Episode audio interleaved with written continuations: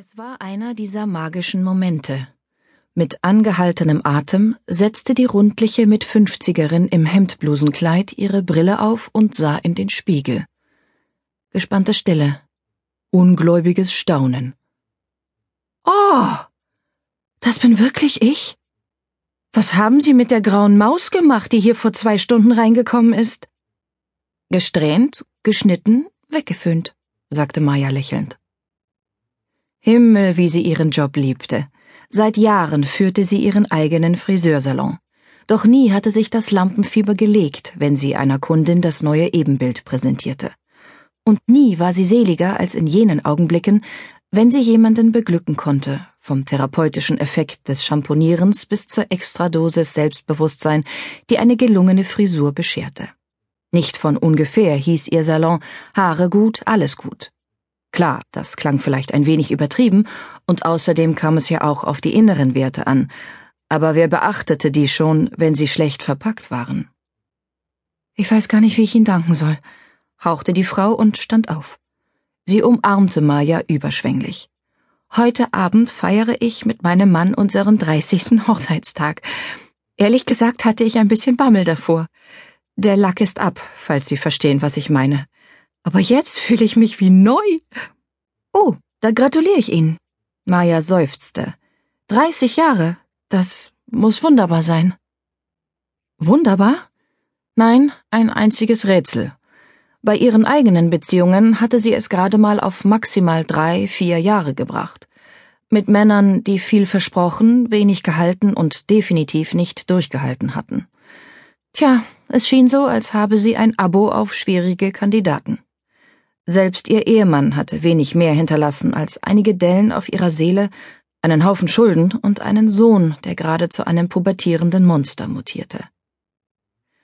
Umständlich kramte die Kundin ihr Portemonnaie heraus. Ganz ehrlich, es war nicht alles toll in unserer Ehe. Mein Mann. Sie hielt inne, unschlüssig, ob sie weiterreden sollte. Maya kannte dieses Zögern. Es bedeutete, dass jetzt ein echter Klopfer kam.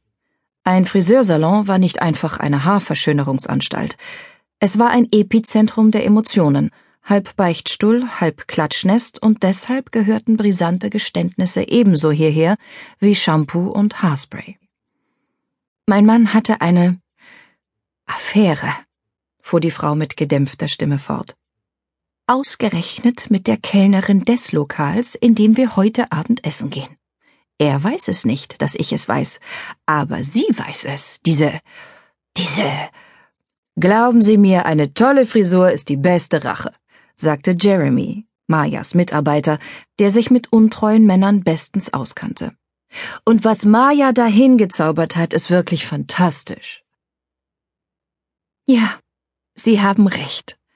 Tapfer lächelnd hielt die Kundin Maya einen Geldschein hin. Trotzdem, es hat sich gelohnt, durchzuhalten. Mein Mann und ich, wir sind nicht gerade eine Verabredung von Geist und Schönheit, aber wir halten es ganz gut zusammen aus. Also, vielen Dank nochmal, Sie Engel auf Erden. Ich komme bestimmt bald wieder. Sichtlich beflügelt durch ihre raffiniert gesträhnte, schnittig hingeföhnte Frisur, tänzelte sie davon. Ja, so sahen Frauen aus, die sich Maya anvertrauten. Denn wenn sie mit Kamm, Schere und Föhn loslegte, hatte sie immer den ganzen Menschen im Blick, nicht nur die durchschnittlich 121.000 Haare, die Europäerinnen auf dem Kopf spazieren führten. Es war ein Spiel mit der wahren Natur einer Frau. Ich sehe was, was du nicht siehst. Ich sehe dich so, wie du gemeint bist. Von der Ausstrahlung und der Statur bis hin zu Gesichtsform, Teint und Augenfarbe bezog Maya alle Faktoren mit ein, wenn sie über eine Frisur nachdachte. Im Grunde war sie eine Künstlerin. Einst hatte sie drei Semester an einer Kunstakademie absolviert, ihr Spezialgebiet war das Porträt gewesen. Daher rührte ihr sicheres Gespür für die stimmige Gesamtwirkung der Erscheinung. Hinzu kam ihr psychologisches Einfühlungsvermögen, eine weitere wichtige Voraussetzung für ihren Beruf. Sie liebte es, mit Menschen zu arbeiten. Deshalb hatte sie erst das Kunststudium, dann eine Tischlereilehre und schließlich auch den Plan verworfen, im Internet Antiquitäten zu verkaufen. Sie wollte Menschen berühren und beglücken, ihnen etwas geben, Das Gefühl, dass Inneres und Äußeres in Balance waren und dass sich wahre Schönheit durch den Mut zur unverwechselbaren eigenen Persönlichkeit entfaltete. Aber all das war es nicht, was Maya jetzt bewegte. Nachdenklich stand sie an der gläsernen Eingangstür und sah der Kundin hinterher. Wie machten das die anderen Frauen? Wie schafften sie es jahrzehntelang mit demselben Mann auszuharren, trotz der üblichen Turbulenzen in einer Beziehung, trotz Theater und Trara? Naja, immerhin hatte Maya es geschafft, ihren Salon sechs Jahre lang über die Runden zu bringen. Da blieb nur zu hoffen, dass das nächste kein verflixtes siebentes Jahr werden würde. Ihr Blick schweifte über die hellrot gestrichenen Wände, die goldgerahmten Spiegel, die original 50er Jahre Friseurstühle, den alten, leicht erblindeten Kronleuchter vom Flohmarkt. Aus der überfüllten Warteecke mit den durchgesessenen Couchen und den Regalen voller alter Kristallvasen hörte sie Stimmengewirr und Gelächter. Wie jeden Nachmittag hatte sich der Salon in eine Partyzone verwandelt. Neben den wartenden Kunden saßen auch Bekannte aus der Nachbarschaft, die regelmäßig auf ein Schwätzchen vorbeikamen. Bernd, der in die Jahre gekommene Kioskbesitzer von nebenan, Helena, die notorisch überarbeitete Zahnärztin von gegenüber, Viktor, der verklemmte junge Jurastudent aus dem Souterrain. Sie waren ein weiterer Beweis dafür, dass Haare Geschichten erzählten. Bernds fast kahler Schädel, auf dem drei, vier flusige Strähnen miteinander um Aufmerksamkeit rangen, er lehnte jede fachgerechte Optimierung vehement ab, verriet den verschrobenen Junggesellen. Helena tröstete sich nach jeder gescheiterten Beziehung mit einem neuen Styling, das eine bessere Phase mit einem viel besseren Mann einläuten sollte. Soweit der Plan. Nach langen roten Locken und einem schulterlangen dunkelblonden Zwischenspiel trug sie das Haar jetzt schwarz und Kinn kurz, ein Look, den Maya nur zähneknirschend umgesetzt hatte, weil die dunkelblonde Variante die einzig typgerechte gewesen war. Viktor hingegen trug das blonde Haar seit seinem sechsten Lebensjahr kurz und streng gescheitelt und hatte nicht die Absicht, jemals etwas daran zu ändern. Maja gewährte ihm stets einen großzügigen Rabatt, weil sie wusste, dass Studenten normalerweise kein Geld für Friseurbesuche übrig hatten. Sie schloss die Augen. Dies war ihre kleine Welt. Hier war sie zu Hause, hier fühlte sich das Leben richtig an. Aber sonst Läuft, lächelte Jeremy, der zu ihr getreten war. Du bist die ungekrönte Queen der haarigen Zunft. Sein aufrichtiges Lob freute sie. Von Anfang an hatte Jeremy ihr zur Seite gestanden, mit seiner unerschütterlich guten Laune und seinem Fable für extravagante Schnitte.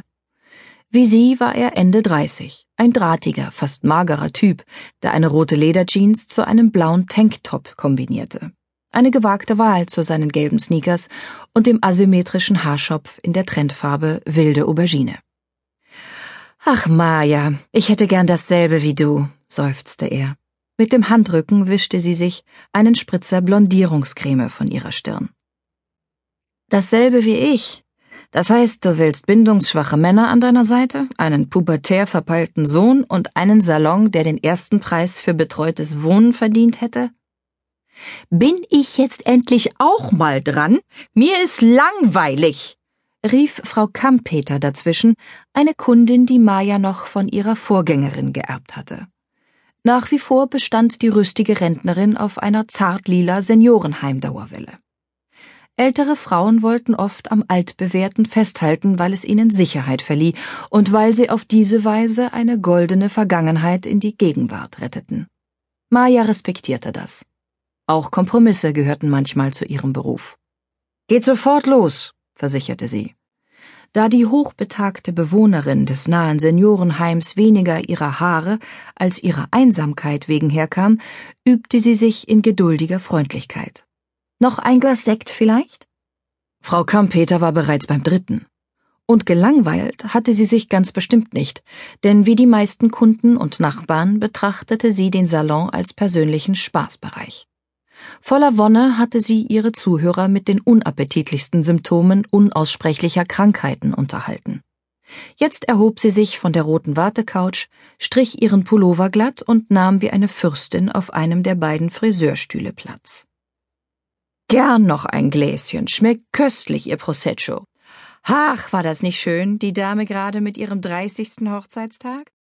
mein eigener Mann.